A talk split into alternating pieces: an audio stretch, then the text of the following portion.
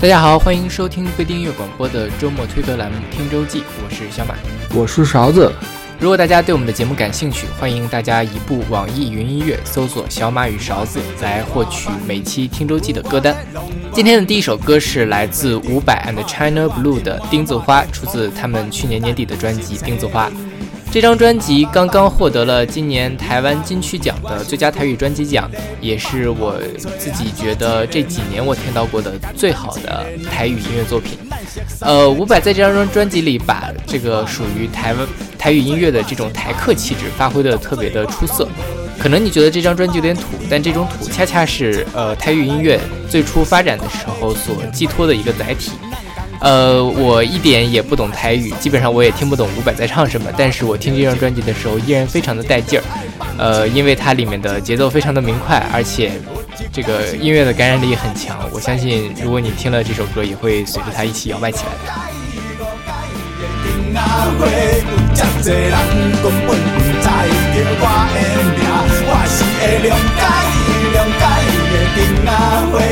管时代改变，我嘛伫咧开花。我是被误解、误解的丁仔花，我倒伫你身边，你熟悉的土地。我用大海、大海的心交陪，咱是做伙大，我是丁仔花。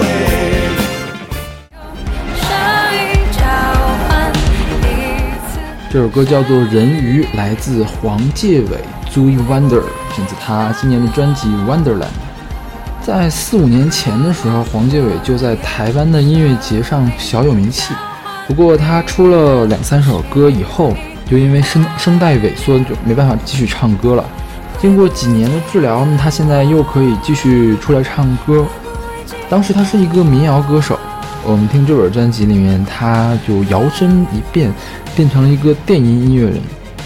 我最开始听这本专辑的时候，有很强的 Hello Nico 的既视感。Hello Nico 我们之前也介绍过，是也是台湾的一个清新的电子团。后来查了一下才发现，嗯，因为 Hello Nico 的吉他手李永恩也参与了这本专辑的制作。这首歌《人鱼》，我觉得就是黄介伟的心路旅程的一个记录吧。他用人鱼，也就是安徒生那个童话里面的小美人鱼自比。因为他声带萎缩，没办法唱歌的时候，就跟小美人鱼一样，是丧失了说话的能力嘛。但是他还继续的努力的去来做音乐，最后给大家呈现出这样一本专辑。这本专辑也是今年四月份截止的一本众筹专辑。不过要说这本专辑的缺点，就是虽然编曲已经足够的丰富，但是我觉得旋律还是稍差一些。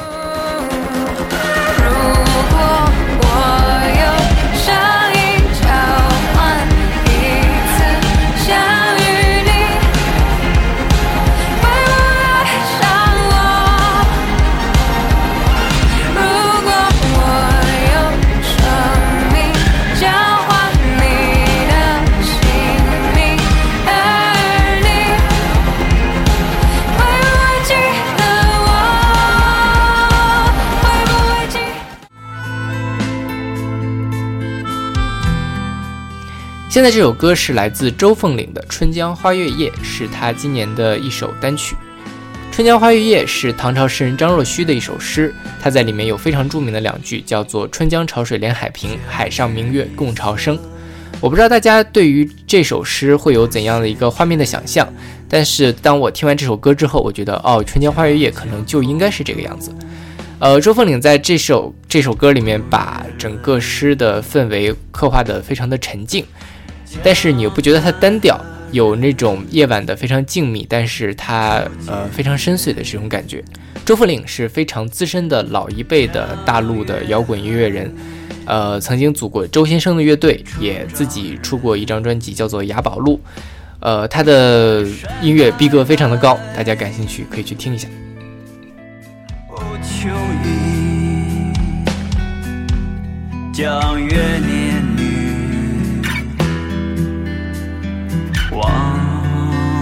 相思，不知江待何人？但见长送流水。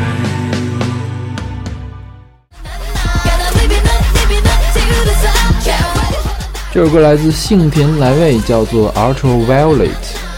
选他今年发行的专辑《W Face Outside》。时间倒退十年，幸田来未还是日本最畅销的女歌手。她在零五、零六、零七三年连续拿下女歌手总销售冠军。不过，这个时光荏苒，当年日本歌坛是一个歌姬盛世，现在已经变成了偶像的盛世。那个时候的销量冠军，现在已经纷纷的过气。再加上零八年的时候，幸田来未因为嗯一些八卦事件吧，就是人气受到比较大的损伤。后面虽然还是蛮受欢迎，但是跟之前已经不可同日而语了。今年三月八号的时候，他发行了两本专辑，还不是双 CD 专辑，是两本全场专辑，分别叫《W Face Inside》和《W Face Outside》。Inside 是比较 J-pop，就比较传统的日式流行音乐，嗯，抒情歌比较多。我不是很喜欢这本专辑，因为实在是没什么特点。这种歌谁来唱都是可以的。我们现在听到这首《Ultraviolet》，选自的是 Outside 的那本专辑，主要是以舞曲为主，然后又融合了 Hip Hop、R&B 的这样的风格。我觉得日本所有的流行女歌手中，拿捏他们所谓的西洋曲风拿捏的最好的。除了安室奈美惠，就是幸田来未了。在这本《W Face Outside》里面，它依然保持它比较高的水准。不过还是要感叹，过气就是过气了。现在新田来未真的是不行了。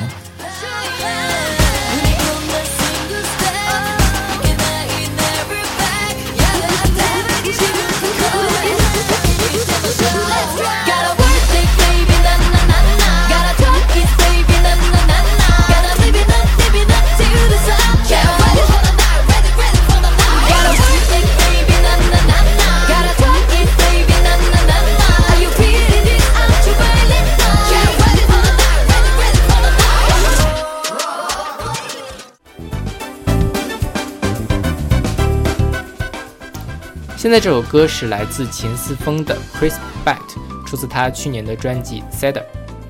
秦思峰今年几乎囊括了金曲奖的所有的演奏类的奖项，也可谓是大丰收。而且他在金曲奖上面的呃领奖的感言也非常的有意思。呃，可能大家包括我在内听呃演奏类的专辑听的都不是很多，对秦思峰也不是很了解。但是秦思峰事实上也跟很多流行音乐人有呃非常多的合作，比如说呃去年还是前年的黄绮珊的那张专辑《小霞》的很多歌都是秦思峰制作的。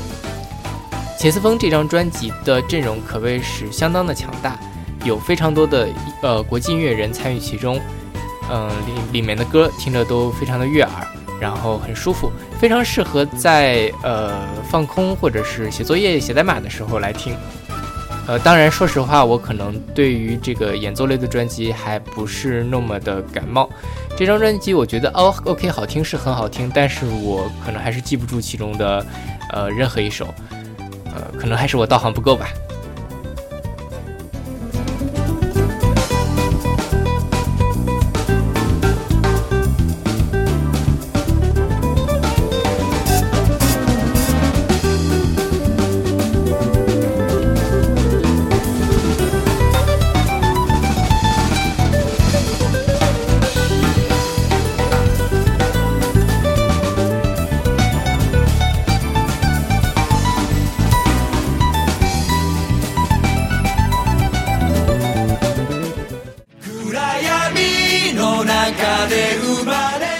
接下来这首歌叫做《遥远天际宇宙尽头》，来自东京斯卡乐园管弦乐团和横山健。东京斯卡乐园管弦乐团 （Tokyo Ska Paradise Orchestra），简称叫 Ska Para，也叫 TSPO，是一个日本的老牌的器乐组合。所谓斯卡就是斯卡音乐，发源于牙买加。呃，可以简单的理解为是雷鬼乐的前身。把斯卡音乐的这个鼓点节奏放慢一点的话，就是演变出后来的雷鬼音乐。所以我们听这首《遥远天际宇宙尽头》，就能听到一些拉丁乐的感觉。东京斯卡乐园管弦乐团他们的成员挺多的，比较明显的特征是他们会使用萨克斯和长号，还有其他的一些铜管乐。他们今年发行的这专辑叫《Paradise Has No Border》，里面除了斯卡啊、拉丁啊这样的曲风以外，再有就是有挺明显的昭和时期的这个古旧的流行音乐的风格。他们这首歌请来的横山健也算是一个传奇人物吧，很多人把他叫做日本的朋克先驱。九十年代初期的时候，他组办了一个乐队叫 High Standard，也是日本最老牌的朋克团之一。现在他有自己的乐团叫 King Band，King 就是横山健那个健字，所以听这个斯卡和朋克融合到一块儿，也是一种挺奇妙的感受。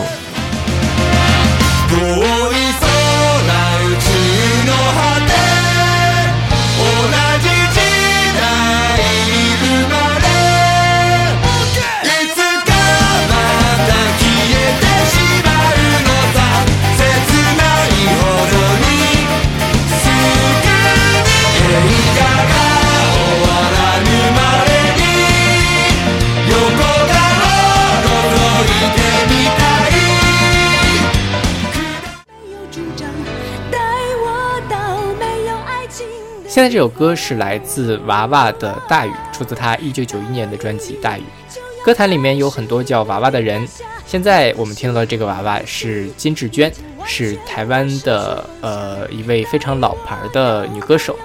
呃，娃娃基本上是跟陈淑桦还有李宗盛他们在一个时代的人。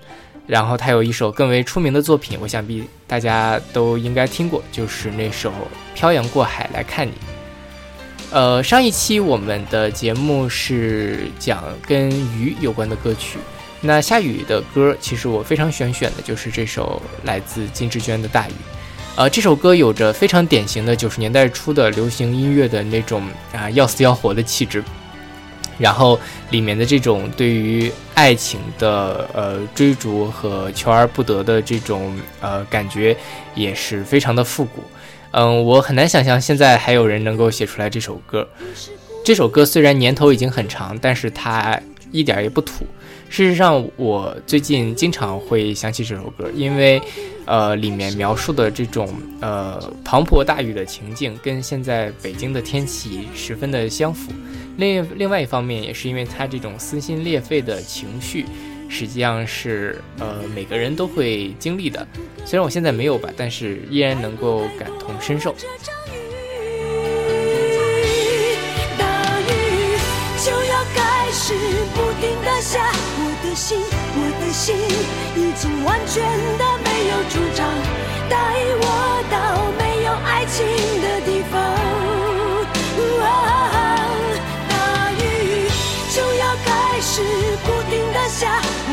我的心已经完全的失去方向，带我到没有爱情的地方。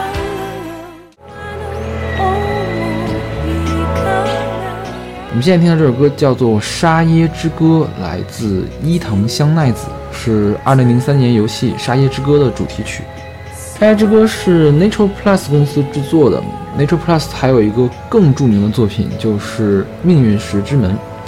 伊藤香奈子还为《命运石之门》演唱过几首主题曲，比如说《天体的观测者》和《Hiking to the Gate》，都是二次元非常有名的曲子。如果想给《Gal Game》呀、视觉小说呀编一个编年史，那《沙耶之歌》这个游戏肯定是绕不开的，因为它间接的捧红了一个作者，叫虚渊玄。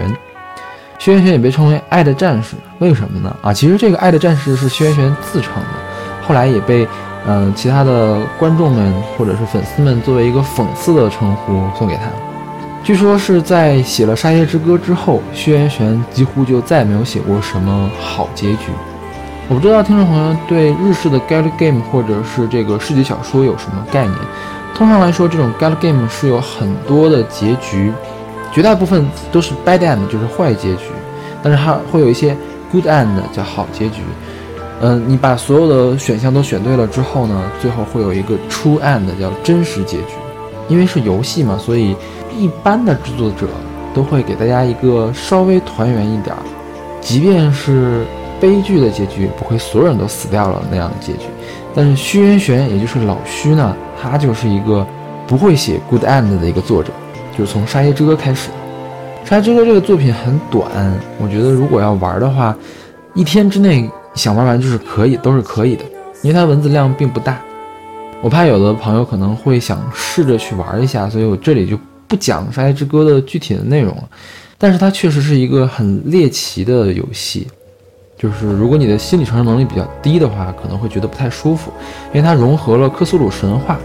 当然，克苏鲁神话这个事情如果继续讲的话，就没完没了了。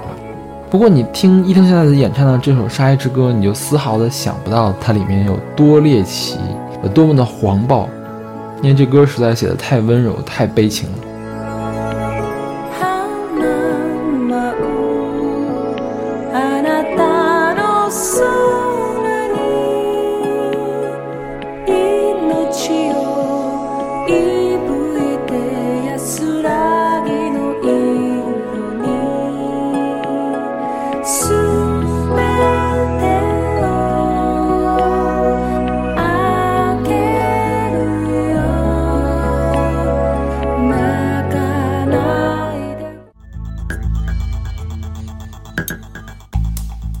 现在这首歌是来自窦唯和 FM 三的《赶路》，出自他们2004年的专辑《镜花缘记》。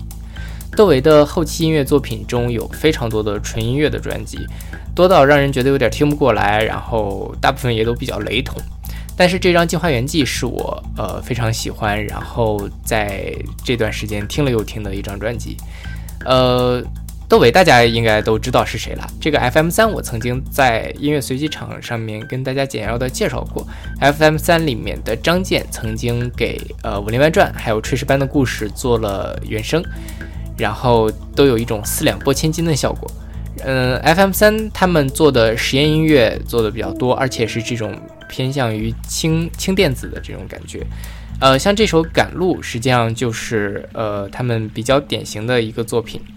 这首歌虽然呃只有三分多钟，但是其实里面的信息量还是挺大的，呃，也有比较清晰的这种起承转合这个音乐的推进的呃结构，嗯，很多人都评价说听了这首歌之后，感觉都像自己飞起来了一样。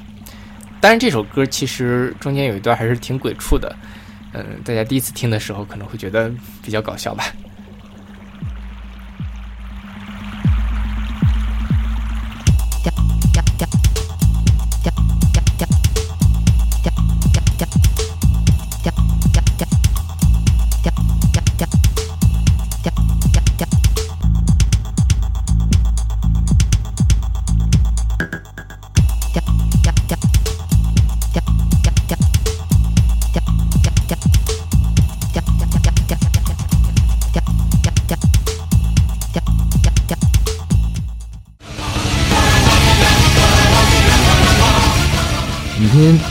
最后有一首歌就有一些古怪，叫做 Latvina Chekdia Makuku。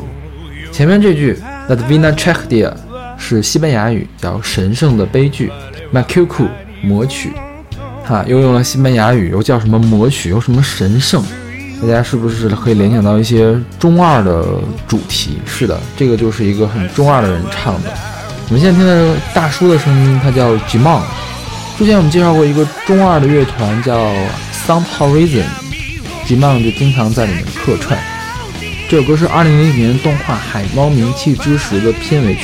《海猫鸣泣之时》最初是同人社团 Seventh Expansion 制作的一个视觉小说，它也是 Seventh Expansion 前作，嗯，《寒蝉鸣泣之时》的续作，正统的续作。那寒蝉鸣泣之时，以及月姬，还有我们之前提到的东方，正好就是十多年前的同人御三家。当时寒蝉鸣泣之时取得了非常好的反响，无论是游戏还是动画，都有很多人追捧。海猫鸣泣之时的游戏一共分为八章，前四章推出之后也被评为神作，于是呢，前四章就被动画化。但是这个动画一出来之后，大家都在骂说这个动画做的实在是太烂了，因为 Seven's Expansion 他们这个主创龙骑士零七就愿意设定一些很难使用动画来表示的世表达的世界观，因为它太复杂了。如果你用动画来讲述的话，可能对于非粉丝的那些人来说比较难懂，于是就造成了《海猫鸣泣之时》动画销量大爆死，因为当时动画画的是一个提问片。事实上，只看动画的人是不知道这个故事的答案是什么的，所以《海猫鸣泣之时》的续作，成为了一个有生之年系列，就是说可能有生之年都见不到的一个系列。因为《海猫明日之时》它游戏的背景设定就有一些欧洲的风格，所以在动画化的时候，它的开头曲和片尾曲同样也加入了一些歌剧式的处理效果。当然，为了装逼嘛，必须要用西班牙语。这首歌我当时听的感觉就是一开始觉得特别的难听，但是越听越觉得被洗脑，尤其橘梦中间有一段非常狂狂躁的笑声，大家可以细细的品味一下，多听几遍。当然，如果大家有兴趣的话，也可以去玩一下这个游戏。这个游戏就很长，比之前我们介绍那个《沙耶之歌》要长得多。我估计你要天天玩的话，也要花一个月的时间才能玩得完。